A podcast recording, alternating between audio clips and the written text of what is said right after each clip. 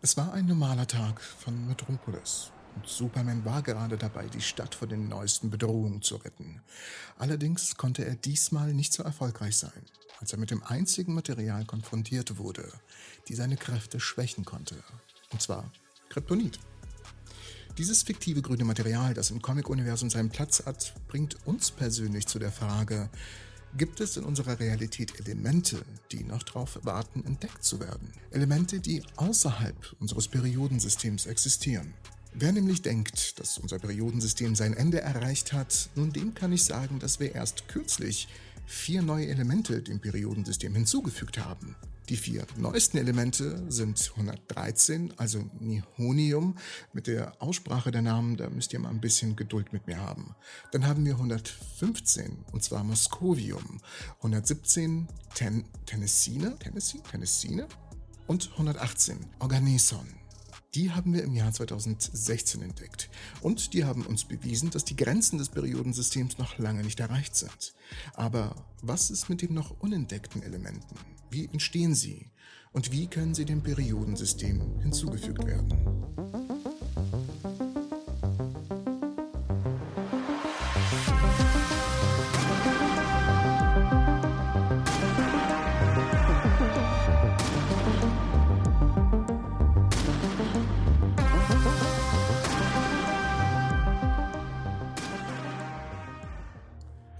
Elemente entstehen durch eine Reihe von Prozessen, die natürlich in Sternen stattfindet, in einer Sequenz, die als stellare Nukleosynthese bezeichnet wird.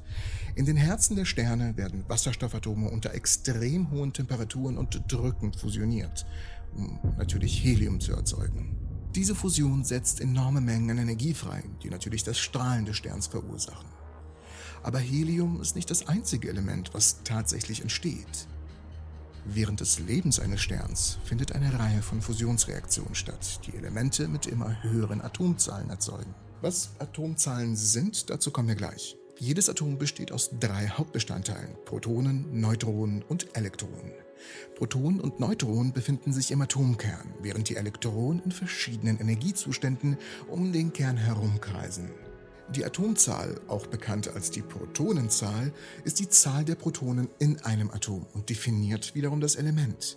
Beispielsweise haben alle Atome mit einer Atomzahl von 1 ein Proton im Kern und werden dann als Wasserstoff identifiziert, während alle Atome mit 6 Protonen als Kohlenstoff klassifiziert werden. Protonen sind positiv geladen und die Anzahl der Protonen bestimmt die elektrische Ladung des Kerns.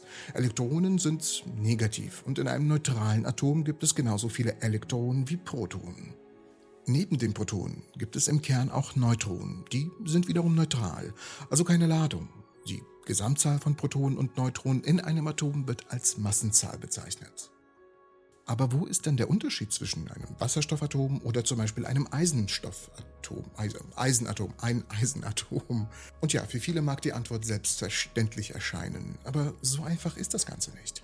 Sowohl Wasserstoff als auch Eisen sind Elemente des Periodensystems, die eine wichtige, extrem wichtige Rolle in unserer Welt spielen und natürlich auch darüber hinaus. Sie unterscheiden sich jedoch in mehreren wesentlichen Aspekten.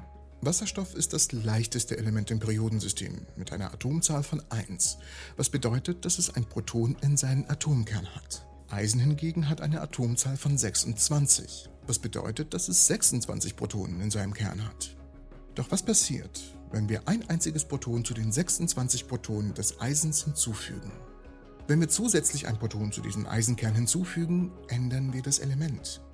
In diesem Fall wird aus Eisen mit 26 Protonen Kobalt mit 27 Protonen und voilà, wir haben ein neues Element erschaffen. Okay, es wäre tatsächlich ein neues Element, hätten wir bei der 26 aufgehört, Atome zu entdecken. Aber das Problem ist, dass dieses Pressen enorm viel Energie erfordert, also das Pressen der Protonen. Sterne mittlerer Größe wie unsere Sonne können Elemente bis zu Eisen ohne Probleme erzeugen, weil die Energie irgendwie dafür da ist. Noch massivere Sterne können über den Eisengipfel hinausgehen und können dann Elemente bis zu einer Größe von Nickel erzeugen. Die schwersten Elemente, die Transurane, also jene, die schwerer sind als Uran, können jedoch nicht durch stellare Fusionsprozesse erzeugt werden. Das ist viel zu wenig Energie für Objekte, die so schwer sind. Ihre Entstehung ist das Produkt von Supernova-Explosionen und Neutronensternkollisionen, Ereignisse mit einer unglaublichen Energie. Dennoch sind selbst diese energiereichen Ereignisse nicht in der Lage, Elemente zu erzeugen, die schwerer sind als die bisher entdeckten Transurane. Die Schaffung dieser schwersten Elemente bleibt der Welt der Menschen vorbehalten, in spezialisierten Laboren, durch menschliche Ingenieurskunst und durch wissenschaftliche Neugier. Und genau das werden wir jetzt tun. Ich ziehe meine Klugscheißerbrille ab. Ich habe keine Ahnung. Denn die Jagd nach neuen Elementen geht immer weiter. Auch wenn wir die Grenzen des bisher Bekannten erreichen, heißt es nicht, dass es Schluss ist. Und ja, die Produktion neuer Elemente wird immer schwieriger, da die benötigte Energie und Präzision, um diese schweren Kerne zu erzeugen und vor allem zu stabilisieren, ständig zunimmt.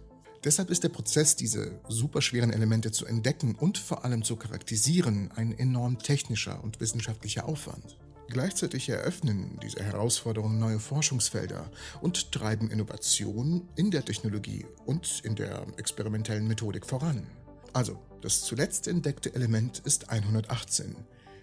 Was passiert, wenn wir diesem Element, also 118, ein Proton hinzufügen? Hm, Entdecken wir dadurch automatisch ein neues Element? Ja, würden wir. Aber, aber, die Hinzufügung eines Protons zu so einem schweren Element wie Organeson, und ich hoffe, ich spreche den Namen richtig aus, ist eine extreme schwierige Aufgabe. Das, nein, es ist eine extrem schwierige Aufgabe. Gratuliere euch, ihr könnt jetzt meine Versprecher auch mit einer Kamera bewundern. Verdammt. Es ist eine extrem schwierige Aufgabe und erfordert auch hochentwickelte technologische und wissenschaftliche Fähigkeiten, die wir momentan nicht wirklich besitzen. Aber wo findet das denn statt? Zumindest nicht bei mir im Garten. Noch nicht.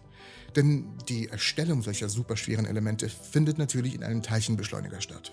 Dort wird ein super leichtes Element, welches als Projektil dient, mit super hoher Geschwindigkeit auf ein schwereres Element, also das Ziel, geschossen. Wenn das Projektil und das Ziel verschmelzen, kann ein schwereres Element entstehen.